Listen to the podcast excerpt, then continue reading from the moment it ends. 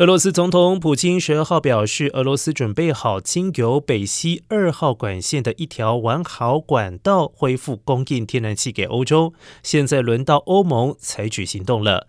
不过，这项提议立即遭到德国的拒绝。俄罗斯自从八月起停止透过北溪一号向欧洲运送天然气，而北溪二号在俄罗斯入侵乌克兰之后也随即停用。